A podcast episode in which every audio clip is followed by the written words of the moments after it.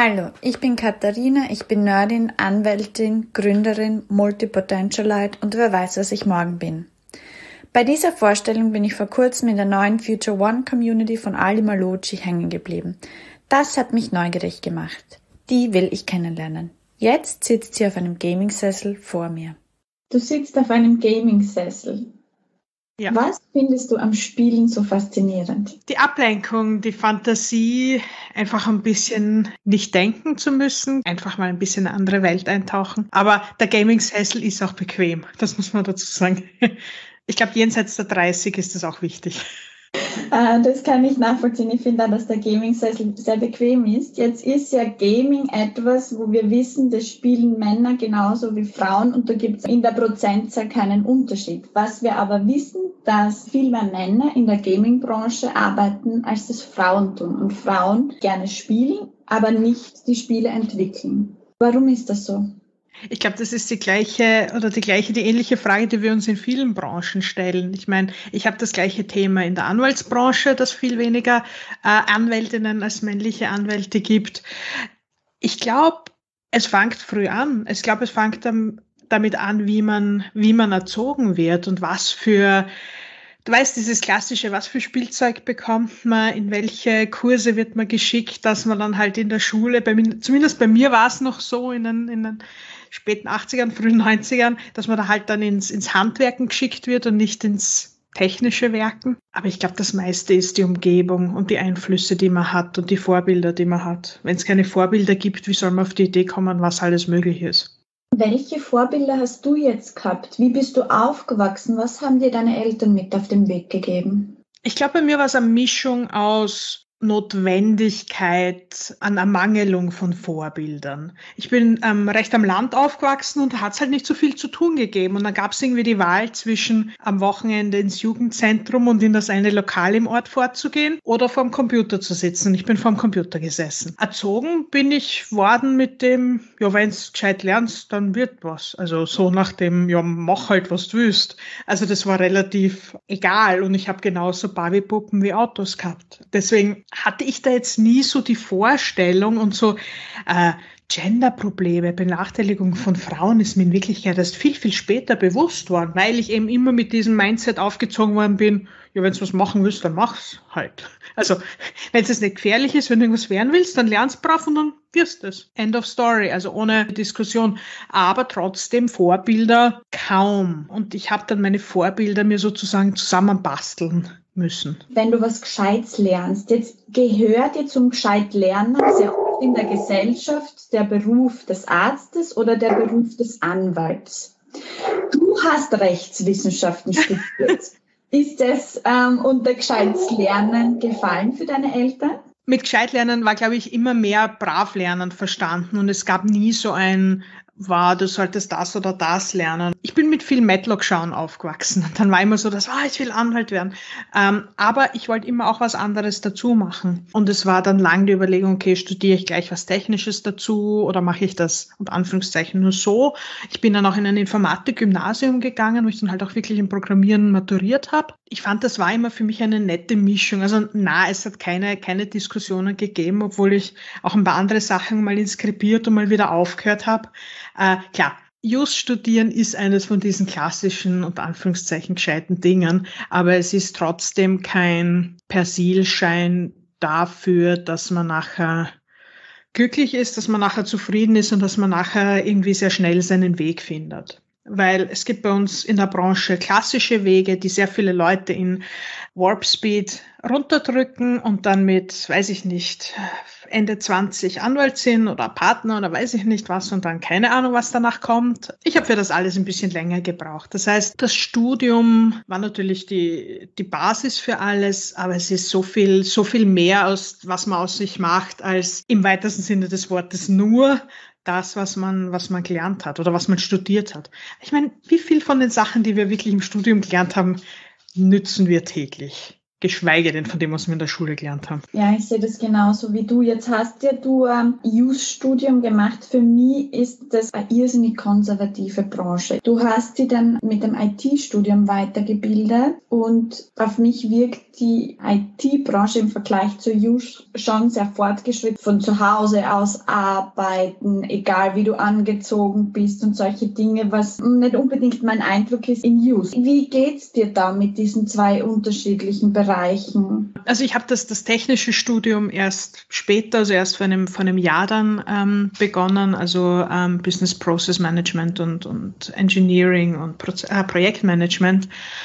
Aber wie es mir gegangen ist, schlecht.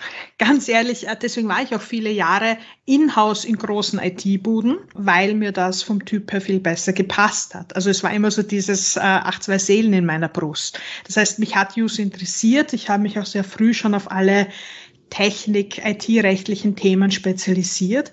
Und in IT-Unternehmen ist es ja genauso, wie du es beschreibst. Ich gehe mit Jeans ins Büro. Einmal die Woche hat man damals schon mindestens Homeoffice gemacht und wenn es mir halt gerade nicht gefreut hat, mehr. Und dann kommt man und irgendwie war dann aber doch der Reiz da, weil das Thema ist halt, als Jurist kann man nur als Anwalt selbstständig sein. Und der Reiz war einfach da und dann habe ich gedacht, okay, machst dann doch die Ausbildung. Und in den fünf Jahren, die man dann halt so Rechtsanwaltsanwärter ist, ich bin dauernd angeeckt. Und mit dauernd angeeckt meine ich permanent. Also so weit, dass ich mir schon ein paar Mal gedacht habe, ich hau's Handtuch und das wird nichts, weil einem ja dann auch, gerade in so klassischen Berufen, immer gesagt wird, ja, das ist halt auch so, das ist der Job, das haben wir immer schon so gemacht. Und so wie ich mir das vorstelle, das geht nicht. Und dann ist man wieder bei dem Punkt Ermangelung an Vorbildern. Und da ist jetzt unabhängig, ob, ob Frau oder Mann, einfach Vorbilder, dass es auch anders geht.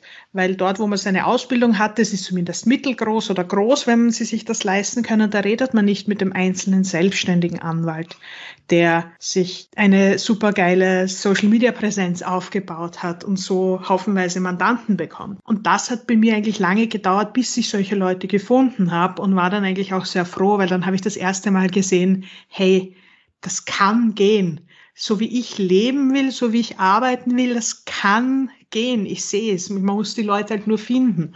Und wenn man weiß, wo, dann eröffnet sich plötzlich so eine riesige Welt, wo man dann sagt, okay, ich nehme die Inspiration und gehe noch einen Meter weiter, gehe noch einen Kilometer weiter. Und das ist halt richtig, richtig geil. Was umfasst dein Job jetzt heute? Was machst du da genau? Einer meiner Jobs, ich habe das ist eben auch ein Teil meiner, meines Problems gewesen ich wollte dann immer noch was dazu machen. Also ich bin Rechtsanwältin, selbstständig, habe meine eigene Kanzlei und berate halt hauptsächlich kreative IT-Unternehmen, Startups in allen Themen der Digitalisierung. Also ob das jetzt um Datenschutz und Online-Shop, Softwarelizenzen, quer durch den technischen Gemüsegarten. Gleichzeitig habe ich mit einem der Kollegen, die mich so inspiriert haben, ein Legal Tech Startup gegründet, die Nerds of Law. Und da haben wir ihm angefangen zu sagen, wir wollen die Kollegen schulen. Also genau dieses Mindset, und da geht es jetzt ja nicht nur um das konservative Arbeitsumfeld, sondern auch Anwälte und Digitalisierung war ja lange als paradox verschrien, äh, dass wir wirklich Kollegen schulen und sagen, okay, wie geht's es an? Und daher kommt auch mein, mein, meine Passion fürs Prozess- und Projektmanagement, weil ich gesagt habe, ihr müsst erst einmal schauen, wie ihr arbeitet. Und dort tief reinzugehen, ist einfach ein extrem spannendes Ding, weil ich gesagt habe, okay, jetzt äh, programmieren nochmal im Detail lernen, die Sachen, die ich in den letzten 20 Jahren vergessen habe, bringt mir nichts. Da gibt's geile Programmierer dafür, Programmiererinnen dafür, aber sozusagen das organisatorische drumherum. Und das hat dann eigentlich ganz gut geklappt. Und dann hatten wir natürlich, wie es so ist, auch die Idee für ein eigenes Tool. Vor einem Jahr kam dann die Idee zu Netzbeweis, weil ich sehr viel auch im Medienbereich arbeite und Screenshots machen war immer ein Krampf. Äh, so ist die Idee entstanden, ein Tool zu entwickeln, mit dem wir gerade bei Hass im Netz besser beweissichern können. Und bei wir meine ich wir Anwälte, aber auch natürlich die Betroffenen. Ja, das rennt so gut, dass wir jetzt dabei sind, das als eigene Firma auszugründen mit unseren Entwicklern. Und ja, also in Wirklichkeit drei Jobs und hier und da bin ich noch äh, Lektorin auf Fachhochschulen und wer weiß, also wenn wenn du mich das in einem Monat wieder fragst, ist die Liste wahrscheinlich anders oder länger oder Ah ja, und natürlich, weil ich ja bei dir im Podcast bin, muss ich natürlich dazu sagen, wir haben auch einen Nerds of Law Podcast wo wir halt viele Leute aus verschiedenen Branchen einladen, nicht nur Juristen, Startups, wo wir einfach glauben, hey, da könnte man was lernen davon. Und ich glaube, man kann von anderen Branchen einfach irrsinnig viel lernen und das vergessen wir oft, wir Juristen. Jetzt haben wir eines gemeinsam und zwar, dass wir beide sehr umtriebig sind. Warum reicht dir ein Job nicht? Ich glaube, das würde sehr, sehr viele Jahre Therapie brauchen. Ähm, ich glaube, einer meiner größten äh, Treiber ist die Neugier und das Bedürfnis, mehr zu lernen. Und wenn ich jetzt jeden Tag, weiß ich nicht, 40, 50 plus plus Stunden auf meinen vier Buchstaben sitze und das Gleiche mache, glaube ich, würde mir geistig langweilig werden. Also ich will immer was, was Neues machen und andererseits hat natürlich die Selbstständigkeit auch mit einem großen Freiheitsdrang zu tun. Deswegen ist natürlich der Wunsch zu sagen, ich baue mir etwas auf, Scalable Income, also richtig äh, die Businessmodelle, die auch viele Anwälte haben, ein bisschen zu durchbrechen. Das heißt, ich denke an so Dinge wie, wie kann ich es schaffen, aus den Dingen, die mir Spaß machen, aus meinen Hobbys, meine Hobbys zum Beruf zu machen und die gleichzeitig so scalable sind, dass ich in einer Position bin irgendwann, wo ich sagen kann, ich nehme als Anwältin die Projekte auf, äh, an, die mich reizen. Und dann muss ich auch nicht so viel verlangen wie andere. Und dann ist halt, weiß ich nicht, ein Startup im Bereich KI, wo ich mit einem anderen Preis reingehen kann, weil ich weiß, die, die Fixkosten zahlt eines meiner Side-Projects. Und ich mache einfach das, was ich mache, so einer so großen Leidenschaft, dass es für mich oft schwer ist, zu sagen, ich mache jetzt irgendwas Stupides. Da möchte ich mal lieber die Leute und die, die Mandanten auswählen, die ich richtig, die ich richtig cool finde und das ist halt einfach, wie du sagst, in einem innovativen Startup-Bereich, in der IT-Branche und der Kreativen einfach oft der Fall. Und da möchte ich einfach auch die Flexibilität haben zu sagen, hey, wenn ihr zu mir kommt, ihr zahlt keine, weiß ich nicht, abstrusen 500 Euro die Stunde, sondern ich komme mit anderen Modellen. Ich komme mit einem agilen Angebot. Ich komme mit Pauschalen. Und das ist mir viel, viel wichtiger. Deswegen einerseits die Neugier, andererseits auch, um das Leben und die Flexibilität, wie ich es mir vorstelle, gestalten zu können. Ich für meinen Teil finde, dass es, wenn es um Ärztehonorare geht, um Anwaltshonorare geht, die Menschen eigentlich oft gar nicht nachfragen, sondern das halt einfach bezahlen, weil das schon immer so war, weil Ärzte und ähm, Anwälte oder Rechtsanwälte einen so hohen Stellenwert hat und da fragt man gar nicht nach, da bezahlt man das. Alle anderen Dienstleistungen, da beschwert man sich, das ist so teuer, da versucht man was runterzudrücken. Warum akzeptiert man das so stiefel, dass das so teuer ist? Also ich wünschte, es wäre so. Es ist es nimmer. Also in, es gibt Branchen oder es gibt Kunden, wo es so ist. Es gibt sicher Unternehmen, die sagen, ich bin bereit, die vorhin genannten abstrusen 500 Euro die Stunde zu nehmen, nur um die größte, bekannteste äh, Kanzlei mit den besten Rankings äh, zu bekommen. Das gibt es. Ja, ist aber in Wirklichkeit die Ausnahme. Und das ist das, was viele Kollegen vergessen. Und deswegen rede ich auch sehr viel über unser Geschäftsmodell, das halt so nicht mehr funktioniert. Selbst große IT-Firmen, ich kenne sie von der anderen Seite, ich weiß, was wir Anwälten bezahlt haben. Und das war was ganz was anderes. Und ich glaube, es gibt auch schon so viel mehr oder weniger seriöse Angebote im Internet, die man sich irgendwie zusammenkopieren kann. Das ist so ein bisschen diese, ja, alles im Internet ist Gratis-Mentalität. Bei Ärzten sehe ich es schon noch so. Ich weiß nicht, wahrscheinlich wird ein Arzt das anderes erzählen, aber mir geht es zumindest bei Ärzten so. Aber ich habe das Gefühl, dass es bei Anwälten nicht mehr so ist. Und gerade eben bei den bei Startups hat man auf zwei verschiedene, sagen wir mal, Mentalitäten. Die einen, die das rechtliche Thema ernst nehmen und sagen, okay, das ist halt Teil von meinem Budget, wie wir halt die Kosten für die Webseite Teil vom Budget sind. Und dann kann man über den Preis reden. Und es gibt die, die glauben, man kann, weiß ich nicht, einen Online-Shop mit AGB und allen Datenschutzdingen um 300 Euro bauen. Und das geht schon auseinander. Ich habe beides gesehen, aber es gibt wirklich, wirklich wenige, die ohne Mucken zahlen und wo ich das Gefühl habe, hey, da hätte ich jetzt mit, weiß ich nicht, 5000 Euro mehr reingehen können und sie hätten nicht geblinzelt, habe ich eigentlich nicht mehr. Und das ist auch halt ein Thema der, der Konkurrenz. Ein bisschen ein Problem auch, wie man sich halt selbst, äh, wie man sich selbst aufstellt und wie man sich selbst wahrnimmt. Ich meine, unser Job ist halt einer, der äh, aufgrund von Kammern, äh, eigenem Pensionssystem Bombenhaftpflichtversicherungen einfach schon mal grundsätzlich sehr hohe Fixkosten hat. Wenn man dann halt auch noch dazu kommt, dass man sich in diesen konservativen Ideen des Prestigebüros im ersten Bezirk und lauter fancy Sachen und weil ich meinen Computer nicht selber aufdrehen kann, brauche ich von Anfang an eine Sekretärin. Wenn man das dazu rechnet, dann wird's teuer und dann kommt man wieder zu dem Punkt, dass man sagt, ja, ich muss so viel verlangen, weil sonst kann ich nicht davon leben. Ich habe das Gefühl, leider nicht mehr. Ja, wenn die Bude brennt, dann vielleicht schon, aber selbst, selbst dann versucht man es über Rechtsschutzversicherungen und so weiter abzu, abzufackeln, die jetzt nicht so ähm, viel bezahlen den Anwälten, sagen wir mal so. Es gibt ja so diese Aussage, die wir alle kennen, was nichts kostet, ist nichts wert. Und ich bin ja der Meinung, dass wir alle besser verdienen sollten. Und gerade das bei Frauen ist das Thema Finanzen immer wieder ein Thema, auch wenn es darum geht, irgendwie seinen Preis zu kennen und auch für das, was man wirklich tut, auch was zu verlangen. Ist dieser Ansatz nicht auch ein bisschen destruktiv? Gibt es da dann nicht Schwierigkeiten auch mit den Kolleginnen und Kollegen in der Branche, wenn man sagt, okay, du willst es eigentlich runtersetzen? Also schwierige mit Kollegen ja und nein. Wir haben natürlich ein sehr, sehr strenges Standesrecht und jetzt mit absoluten Dumpingpreisen die, die Kollegen zu, zu unterlaufen. Aber gut, das hätte man in den meisten Branchen wettbewerbsrechtlich auch ein Thema. Also solange es irgendwo angemessen ist und wenn ich sage, okay, ich habe Fixkosten, die halt, weiß ich nicht, ich habe 5000 Euro im Monat weniger Fixkosten als ein anderer Einzelkollege, dann kann ich mit anderen Preisen reingehen.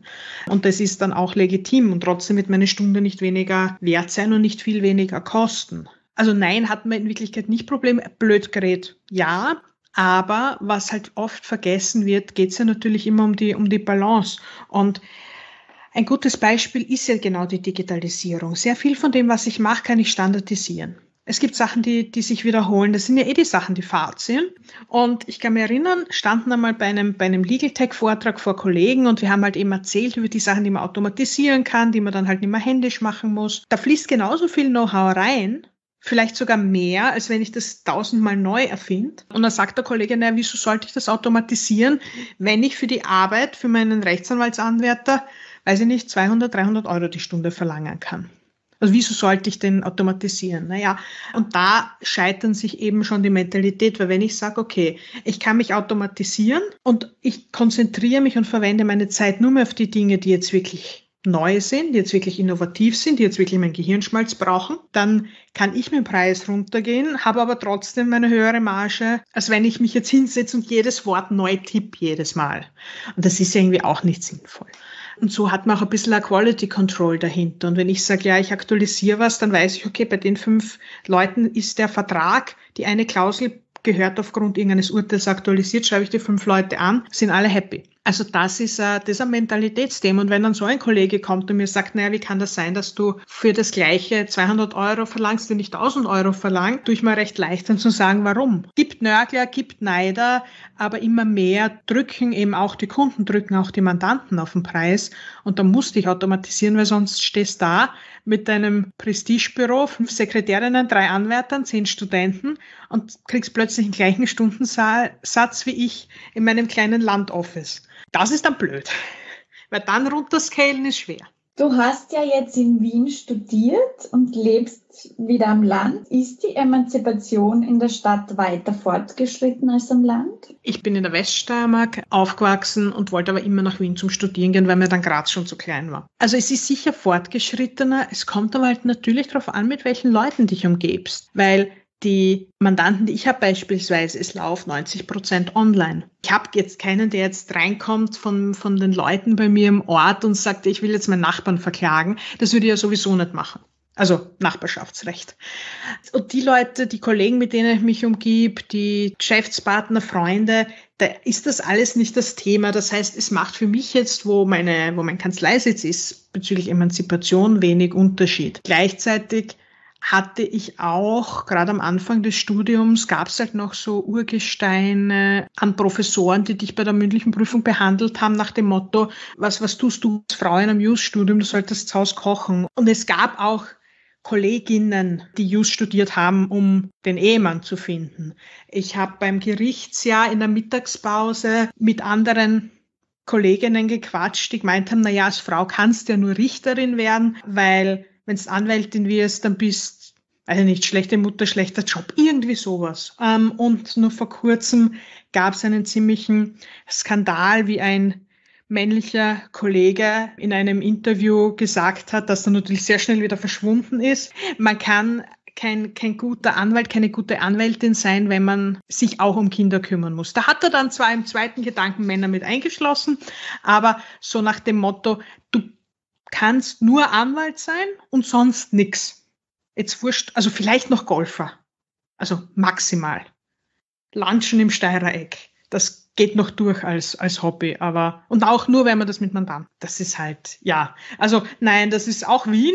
Ähm, insofern ein bisschen fortgeschrittener, ja, aber pff, ist ein Branchenthema. Ehemann suchen. Mir war das nicht bewusst, bis ich eine russische Studienkollegin hatte und die uns ganz offen und ehrlich in der Klasse erzählt hat, ja, sie studiert ja nur Technik oder viele ihrer Freundinnen studieren auch nur Technik eben, um einen Ehemann zu finden und um aufzusteigen und einfach besser zu leben. War es für dich jemals ein Thema aufzusteigen. Du meinst so dieses Frau Doktor oder die Ehefrau vom Hofrat oder sowas? Auch so eine tonangebende Position anzustreben. Also war das für dich was, was du wolltest? Nicht das Ziel, nicht das Plan. Ähm, wie anfangs gesagt, hat es für mich sehr lange gedauert, bis ich den, den Weg gefunden habe und habe ich habe in auf der Uni gearbeitet, ich habe in NGOs gearbeitet, ich habe in der Konsumentenberatung gearbeitet, dann in IT-Buden und dann bin ich erst in die Anwaltskanzlei Kanzlei gegangen. Das heißt, ich hatte Nein, aufsteigen und Ton angeben war für mich nie jetzt ein Ziel. Es war immer, natürlich hast du einen gewissen, sagen, okay, ich will x Euro verdienen und ich möchte von so und so viel leben, das möchte ich mir leisten können. Ich mache es nicht für den, für den Porsche und die Villa am 19., das interessiert mich nicht. Ich mache es für die Freiheit und irgendwann habe ich gemerkt, dass ich mich nicht anpassen kann und will. Genau das wie unglücklich ich in der, in der Branche war und gesagt habe, okay, wenn ich so leben kann, wie ich will, in den rechtlichen, standesmäßigen Grenzen, die ich halt habe, und das finden Leute cool und die sind dann der Meinung, ich habe was Interessantes zum Erzählen, ist das lässig, ist das ein super Nebeneffekt? Und da helfe ich auch gern Kollegen und da bin ich keine, die sagt, wow, ähm, ja, wieso, wieso willst du Leuten was mit Digitalisierung beibringen, weil da haben die ja nur einen Wettbewerbsvorteil oder schließen auf. Äh, habe ich gesagt, ja, aber ganz ehrlich, also ich meine, da müssen wir alle hin und ich mache es eine Weile länger und das ist mir auch egal, ob ein ob Anwalt im Arbeitsrecht super digitalisiert ist. Hast du da Schwierigkeiten eben mit diesem frischen Wind, den du da reinbringst in die Branche? Im Studium ist mir es noch nicht so aufgefallen, weil ich selten dort war. Ähm, ich habe so viel gearbeitet und es ist bei uns damals im Youth-Studium so wenig Anwesenheitspflicht gewesen. Aber mir waren diese Klicken mit ihren neuesten Inserts Expensive Brand of Your Choice Darstellung. Äh, ich dachte, ja, was rede ich mit die? Keine Ahnung. Also ich bin ja immer arbeiten gegangen, deswegen war das für mich so im Studium. Ist mir das nicht aufgefallen? Deswegen ist mir es oft nicht aufgefallen, wie strange ich war, bis ich später, bis ich später in die Anwaltei und dann eben in der IT fällt es da nicht auf. Jetzt ist es so, teils, teils. Also scheiden sich schon die Geister. Manche finden es cool, manche sehen es eher skeptisch. Es ist auch für mich jedes Mal ein bisschen eine Gratwanderung. Wie viel will ich auffallen? Ist das jetzt ein, ein Setting mit Kollegen, wo ich sage, da gehe ich im, im Anzug hin? Also Stilettos werde ich trotzdem nicht tragen, das ist mir wurscht. Das ist nur ein Unfallrisiko. Aber dann gibt es auch Settings, wo ich sage, grad nicht. Und die letzteren sind viel häufiger. Also es gibt, ja, ich meine, natürlich zur Anwaltsprüfung bin ich im Kostüm hingegangen, echt klar. Ähm, also es gibt Dinge so, so, hm, wie soll ich sagen, Dinge, über die man halt einfach drüber muss, um dorthin zu kommen. Dann gibt's irgendwo was dazwischen, dass ich sage, okay, ich schaue was gleich, es ist aber nicht der, äh, das, das perfekte Kostüm im, weiß ich nicht, ähm, Suits-Look oder was auch immer gerade so in ist. Und da pendle ich mich dann irgendwo ein. Genauso bei Gericht. Natürlich hast bei Gericht am Bläser an und will ich jetzt nicht die Blue Jeans anziehen, ähm, aber wenn schwarze Jeans und eine Blusen und dann, und dann Hausnummer äh, quietschblauer Bläser ist es mir auch wurscht. Also, ja. Yeah. Und, und die, die es nicht so gut finden, die sagen es mir meistens eh nicht ins Gesicht, insofern ist es okay. Dinge, über die man drüber muss, um dorthin zu kommen. Wie schafft man es, sich aber dabei nicht zu verlieren? Also meine Eltern waren Arbeiter, sage ich mal. Meine Mama hat gar nie wirklich gearbeitet also als Putzfrau und ich habe so den Eindruck, dass gerade jetzt Kinder, jetzt so klassische Arbeitskinder, auch wenn sie dann wohin kommen, wenn sie so viel dafür tun, dass sie oft dann ihre Herkunft vergessen oder ja, wenn sie dann, wenn Menschen in einem anderen Kreis sind, dass sie eigentlich vergessen, wer sie waren und was sie wollten. Wie schafft man es eben, das nicht zu vergessen? Bei mir ist es ähnlich. Also aus der, sagen wir mal, engeren Familie bin ja die Erste, die jetzt was studiert hat. Also ja, ähm, also HTL, Kolleg und so weiter gab's, aber jetzt das Studium abgeschlossen, aber trotzdem sehr viel kackelt und was so sich gemacht. Also für mich war nie dass, dass eine, oh, ich muss brav lernen im Sinne von fleißig sein und, und das schon. Aber es war jetzt auch nicht so, dass ich sage, ja, ich muss jetzt studieren. Und ich glaube, die Herkunft ist es heute, das ist mir im Studium mehr aufgefallen. Also die paar Mal, wo ich gedacht habe, ich will mit Kollegen ähm, mich irgendwo treffen, die dann halt wirklich in die, in die, in die fancy ähm, Restaurants gegangen sind, in die fancy Clubs. Also da ist es mir mehr aufgefallen. Aber irgendwann war es ihm genauso, war es mir wieder wurscht, weil in, dort, wo ich gearbeitet habe, ähm, dort haben wir alle fleißig gearbeitet, jeder hat was verdient und es war wurscht, wer die Eltern waren. Das war es im Just-Studium oft nicht. Deswegen habe ich es insofern nie vergessen, dass ich weiß, was ich, was ich gemacht habe und was ich erreicht habe. Und ich habe halt immer viel gearbeitet und habe mir das, was ich dann verdient habe, auch selbst erarbeitet. Und das macht schon einen Unterschied. Und ich habe es dann auch mehr später in zum Beispiel Rechtsanwaltskanzleien gemerkt, wie ich Anwärter war. Und dann hatten wir jetzt Studenten, die Sohn von Anwalt so und so und Sohn von Anwältin so und so oder Vorständin so und so waren, die dann halt wirklich äh, nicht einmal eine Glühbirne haben austauschen können.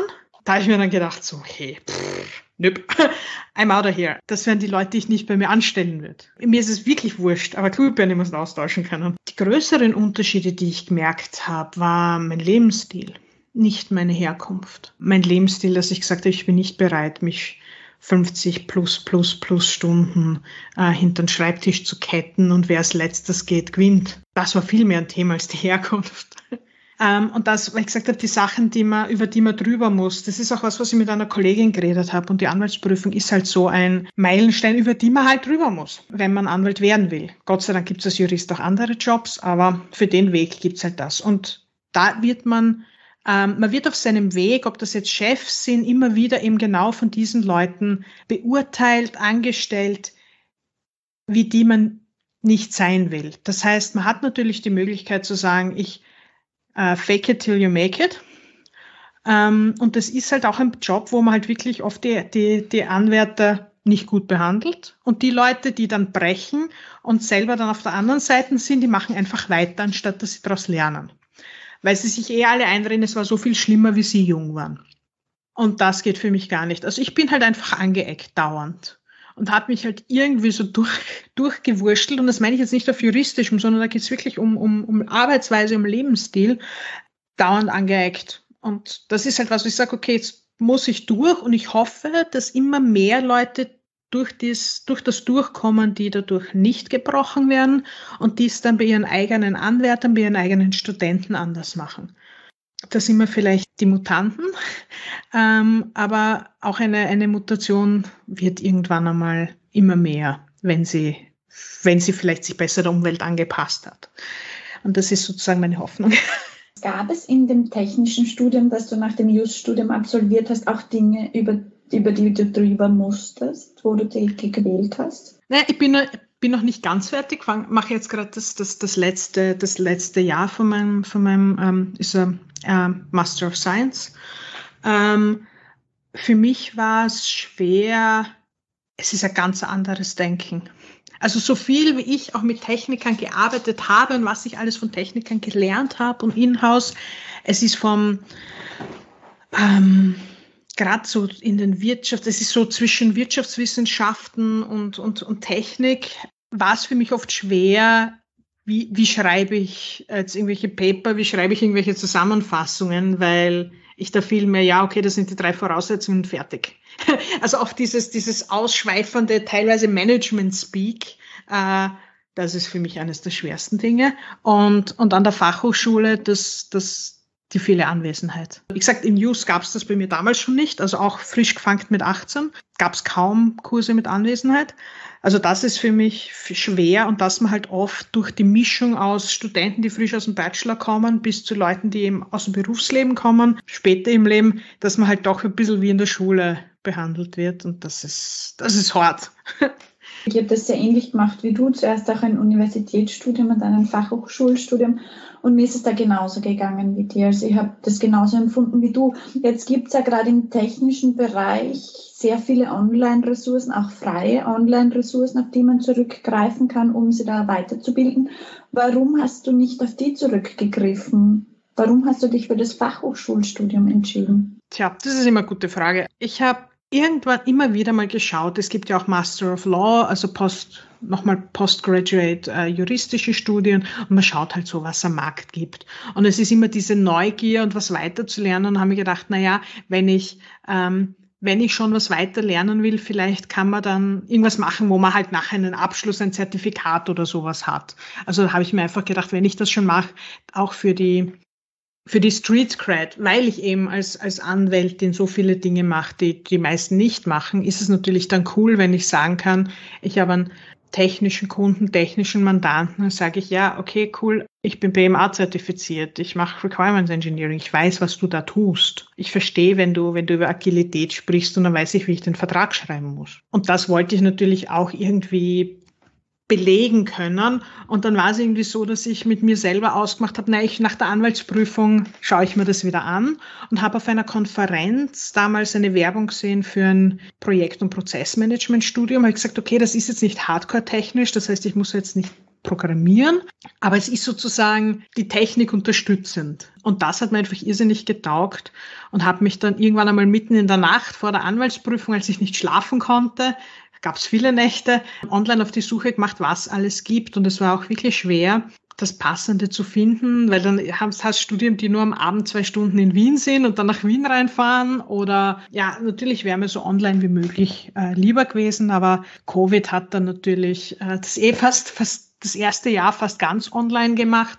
Wie es jetzt weitergeht, werden wir sehen. Die viele Anwesenheit, die das, ich sag manchmal scherzhalber Management, bla bla, also dieses Wirtschaftsmanagement-Speak, da tue ich mir manchmal schwer. Schauen wir, wie es mir dann bei der Masterthese geht, die ich bald zum Schreiben anfange. Ja, und einfach dieses, ich fühle mich, als wäre ich wieder in die Schule, muss fragen, ob ich bitte aufs Klo gehen darf. Das ist schon sehr strange. Vor allem, wenn man dann irgendwann einmal jenseits der 30 das so gar nicht mehr gewohnt ist. Wenn du jetzt nur an die technischen Fächer denkst, in deinem Studium gab es da etwas, was schwierig war, wo du drüber musstest, wo du sagst, puh, das hat mir ganz schöne schlaflose Nächte gekostet oder das hat mir ganz schön viel Zeitaufwand gekostet? Wenn ich was über Technik gelernt habe, war das ein Learning by Doing. Ich habe ein bisschen was über, über Projektmanagement gelernt, ich habe was über Prozesse gelernt.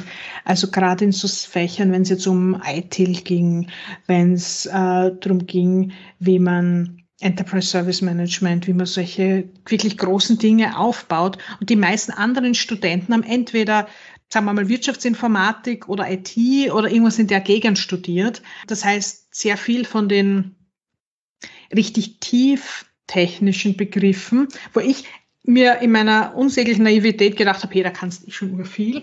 Da habe ich einiges aufholen müssen. Ich meine, ich habe mir auch ehrlich gesagt nicht gedacht, dass ich, dass ich den Platz im Studium bekomme weil einfach mein, mein Grundstudium so ausgerissen ist. Aber da habe ich mich halt sehr gefreut. Aber das musste ich, da musste ich halt aufholen. Oder gerade eben die ganze Visualisierung, die Tools, mit denen man arbeitet, nämlich wirklich in der Softwarearchitektur, eben, ob das jetzt Requirements Engineering, ob das Prozesse sind, das sind Sachen, die die Kollegen alle schon mal angegriffen haben. Da hat es natürlich einen Vorteil, wenn man viel Lernen gewöhnt ist und sich halt also der, der Lernstoff war in dem im Vergleich zu dem, was ich gewohnt bin, weniger aber viel mehr Neues. Das heißt, wenn ich da 200 Seiten lerne, habe ich mir die nicht reingeschnupft, wie das war vielleicht irgendein Freifach in News. Aber es hat natürlich geholfen, wenn man Lernen gewohnt ist, dass man, dass man sagt, okay, ich kann das einfach mit, mit, mit Sitzfleisch und, und Gehirnzellen anstrengen, ein bisschen aufholen. Du hast im Programmieren maturiert. Wie kam es dazu? Na, es gab bei uns in, in Deutschlandsberg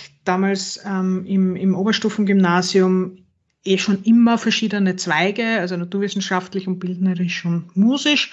Und dann gab es, ich glaube, das war ein oder zwei Jahre bevor ich begonnen habe, äh, kam dann so, jetzt gibt es einen neuen Informatikzweig.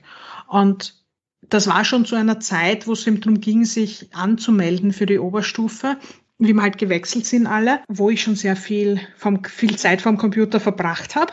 Also es hat bei mir so mit 12, 13 begonnen und dann war es eigentlich klar, dass ich sage, ich will da Informatik machen, weil Naturwissenschaften, ja, ich meine, Physik taugt mir aber die anderen nicht, musikspielerisch sowieso nicht. Ähm, und da habe ich mir gedacht, ja, ist ganz cool. Und dann haben wir wirklich auch, also eben Informatik ähm, Schularbeiten geschrieben und halt, ich meine, das war halt wirklich noch Basic. der war gut.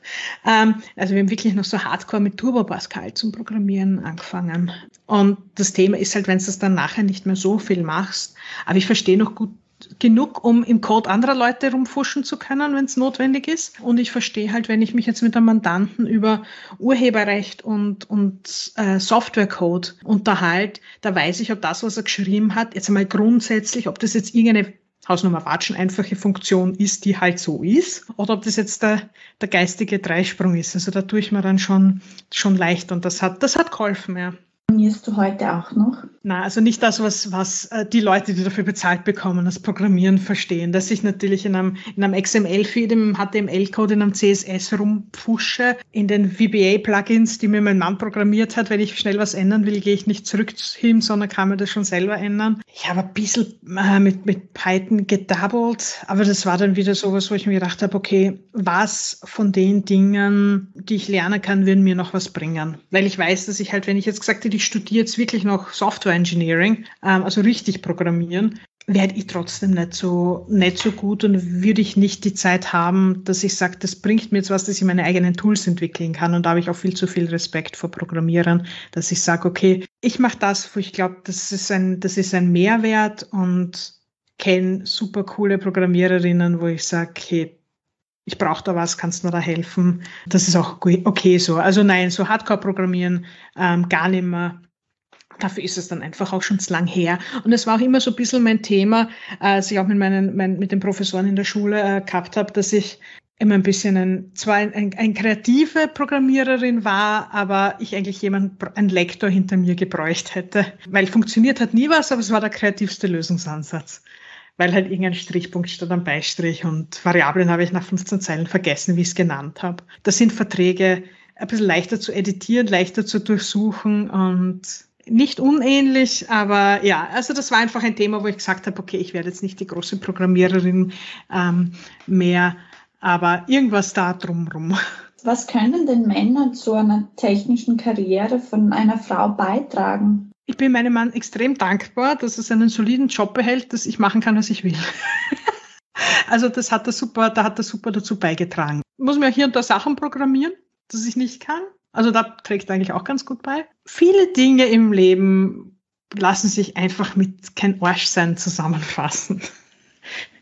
Das Gleiche, was er für sich, was, was Männer für sich selbst erwarten zu machen. Also, da, also so Dinge wie, ich brauche jetzt einen Mann, der uns erhalten kann oder irgend sowas Absurdes, das war mir immer, also, na, ich war da vielleicht auch immer ein bisschen zu paranoid fast, dass ich sage, ich muss selber Geld verdienen, das, das, ich kann ja nicht, oh Gott, also es ist heute noch seltsam, wenn jetzt irgendwas mal ist, dass ich sage, okay, mein Gott, jetzt habe ich meinen Job hingeschmissen, weil ich was anderes machen will, jetzt bin ich zwei Monate arbeitslos und habe, weiß ich nicht, 1000 Euro netto im Monat weniger, kann ich von meinem Mann erwarten, dass er jetzt mehr zahlt für irgendwas. Also das, das, das, das, das ist was, was mich so aktiv, aktiv stresst sogar. Ja, in meinem Fall war es wirklich äh, extrem cool. Ich meine, ihm taugt sein Job, kein, kein, kein Thema, aber dass er halt jemand ist, der, der es schafft, in, in einem Job happy zu sein, der mit einem, mit einem guten Fixeinkommen, wo ich so, ja, nein, das taugt mir nicht, ich muss was anderes probieren. Nein, das muss ich mir selbstständig machen und keine Ahnung, wie viel Geld ich jetzt mache. Also das, das hilft irrsinnig.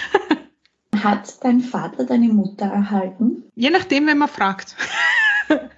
Äh, mein Vater hat viel mehr verdient als meine Mutter. Wie viel davon wie ausgemacht war, ich glaube, das, das kommt darauf an, wie man fragt heute noch. War aber lustigerweise so, dass ich nie den Eindruck gehabt habe, dass ich so leben müsste. Also dieses, ja, wenn das Kind zu Hause ist, dann muss man halt halbtags arbeiten nachher und man kann dann nicht ganztags arbeiten. Wessen Entscheidung es auch immer war, diesen Eindruck habe ich nie gehabt und so, so bin ich ja gar nicht erzogen worden. Also das waren für mich, ja, die haben es halt so gemacht, warum auch immer. Das habe ich, glaube ich, auch früher nie so hinterfragt. Ich habe von meinem Vater jetzt nie den, den Eindruck gehabt, ja, ich müsste jetzt irgendwie Hausfrau oder so sein. Kann man als Frau die Hosen anhaben, auch wenn man einen Rock trägt, jetzt im übertragenen Sinn? Ja, das ist schwer für mich zu, zu beurteilen, weil mein Mann Schotte ist. Das heißt, er trägt meistens den Rock. Ähm, das heißt, ich habe halt da wirklich voll den Jackpot. Aber ja, klar, ist ja vollkommen wurscht, was ich anhab. Ich kann auch Anwältin sein, wenn ich im Sweater da sitze. Ich sitze in Online-Meetings mit T-Shirts, wo so Sachen draufsteht, wie also ein Kuschelsweater, wo draufsteht, es kommt drauf an. So sitze ich in meinen Mandanten-Meetings, oder? Ich habe natürlich dann jetzt extra für Covid ein paar coolere T-Shirts noch zugelegt, dann habe ich eins, wo draufsteht, I turn coffee into contracts. Solche Dinge. Also ja, also wenn ich, wenn ich Anwältin sein kann, auch wenn ich Jeans, Turnschuhe und dann Sweater trage, kann ich Hosen anhaben, obwohl, wie gesagt, das ist, das hat David bei uns getauscht. Ich habe ja auch über dieses Konzept, wer die Hosen anhat, das ist eine Typsache, glaube ich. Ich bin vielleicht lauter ähm, und deswegen kommt es mir rüber, als hätte ich die Hosen an. Aber das heißt nichts. Wie schafft man es, so schlagfertig wie du zu werden? Hat er das Youth-Studium dazu beigetragen? Nein, ich habe immer schon die Goschen offen gehabt. Ich glaube, es ist ein bisschen ein Defense-Mechanismus. Als Frau, als Nerd aufwachst. Und ich bin ja nicht nur vom Computer gesessen, ich habe mir das ja natürlich voll gegeben, ähm, Fantasy-Filme und das Ganze drumherum. Und man immer ein bisschen ein Außenseiter war, hat man ja eh nicht so viele Möglichkeiten. Entweder versucht man sich anzupassen oder man gibt irgendwann auf. Und dann kann man es auch mit Humor nehmen und dann war vielleicht auch der, die Schlagfertigkeit der Humor ein Defense-Mechanismus, das dann aber irgendwie zum, zum Job wurde, das dann plötzlich zu einem, zu einem marketable Skill wurde wie man oft aus einem Druck heraus, aus einer, aus einer Not heraus fast sogar schon Skills entwickelt, die nachher extrem wertvoll sind, ist halt richtig, richtig cool. Und ich habe auch mit meinem Kollegen, mit dem ich die Nerds of Law habe, der war auch also immer als, als, als, als Bur äh, halt der Nerd und immer ein bisschen so einer von den Außenseitern. Und dann stehst heute auf einer, auf einer Legal Tech Konferenz und bist plötzlich die, die coolen Kids, weil wir plötzlich die Sachen alle schon können, die die anderen jetzt erst lernen müssen voll strange. Kann ich noch immer nicht ganz damit umgehen. Es ist eine Typsache und es ist, wie gesagt, aus, dem, aus den Umständen heraus entstanden. Vielen Dank, das war echt super lustig. Also bitte bleib so, wie du bist. ja, ich, wie, wie heißt du schön? Ich kann eh nicht anders. Und sorry an die Hörer wegen meiner Security im Hintergrund. Der hat viel Meinung. Er hat wirklich eine Meinung, aber das macht überhaupt nichts. Das macht das Ganze nur authentischer.